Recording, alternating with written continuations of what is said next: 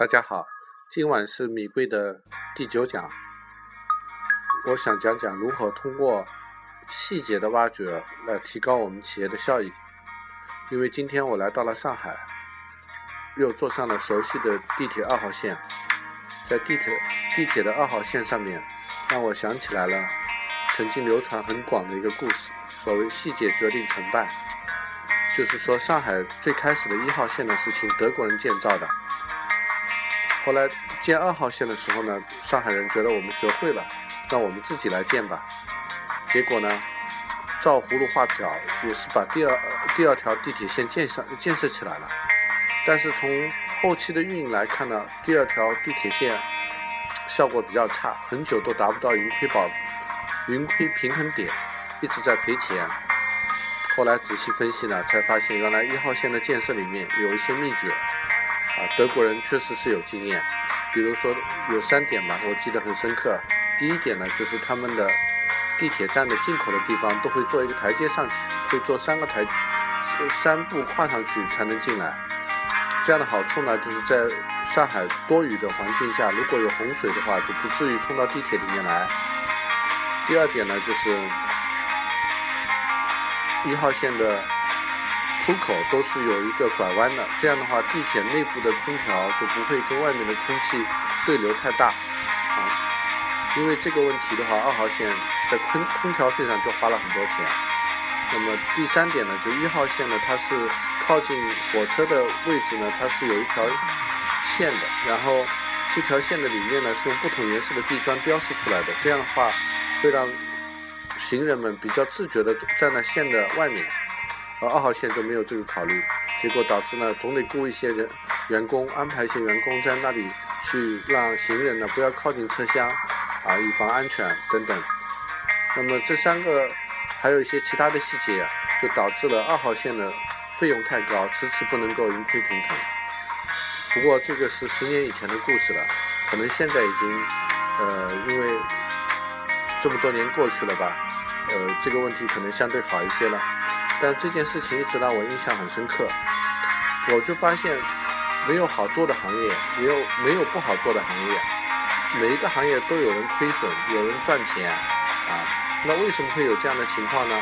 我想就是因为，在我们做这个项目的时候，有没有事先对这个项目的洞察力，有没有经验？如果有经验的话，我们可以从一开始项目的设计里面就考虑到后期的运营。在运营的过程中呢，尽可能的降低成本。正好今天我在从北京到上海的高铁上，还看到一则新闻，说沃尔玛公司在中国在开店的同时呢，也在裁员。其实沃尔玛在美国一直是效率的象征，它效率那么高，但是为什么到中国之后还要裁员？那我觉得可能就是水土不服吧。因为中国这个市场，可能很多本土的企业越来越有竞争力。比如我们家旁边有沃尔玛、家乐福和物美，但是我们家买菜的时候，买新鲜的水果啊、蔬菜啊等等，我们都是喜欢去物美，因为物美的蔬菜更便宜。所以我觉得一个企业要长期的发展下去，除了像苹果那样有特别出色的产品之外呢，降低成本是很重要的一个考虑。所以我们怎么样能够用免费的资源啊？怎么样能够在项目开始的时候就做好设计？这值得我们每一个企业经营者思考。我觉得创新啊，创新呢就体现在对于成本的追求，不断的去降低成本。这个是一个呃创新的很重要的方面。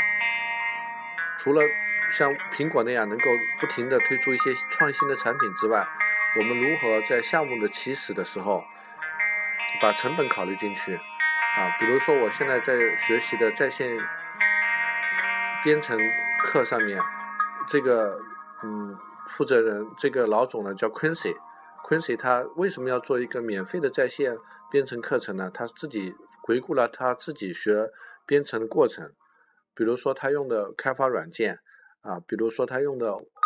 开发的环境，比如说他用开发了软件之后去部署的那个服务器，这些全都是免费的。所以他说我自己一个中产阶级的白人，我在学编程的时候，我都愿意用免费的东西。那我自己做的编程课，一定要让它能够免费的。所以他在里面又做了很多的设计，比如说，他可以通过在线聊天室的方式，让大家找到伙伴，一起来共同编程，这样就降低了讲课老师的成本。然后他又号召很多的非呃非营利组织、公益组织呢上来提交自己的项目的需求，啊，让学生们去开发这样的实战的项目，这又降低了成本了。总之，他是从各个角度出发吧，想办法去用免费。降低成本的方式来满足消消费者的需学习者的需要，所以呢，我今天给大家分享的就是成本是来自于设计，设计是来自于我们对这个行业的经验和洞察力。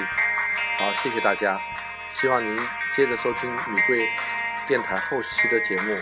如果大家对内容有什么意见和建议，请加我微信给我回复。好，谢谢。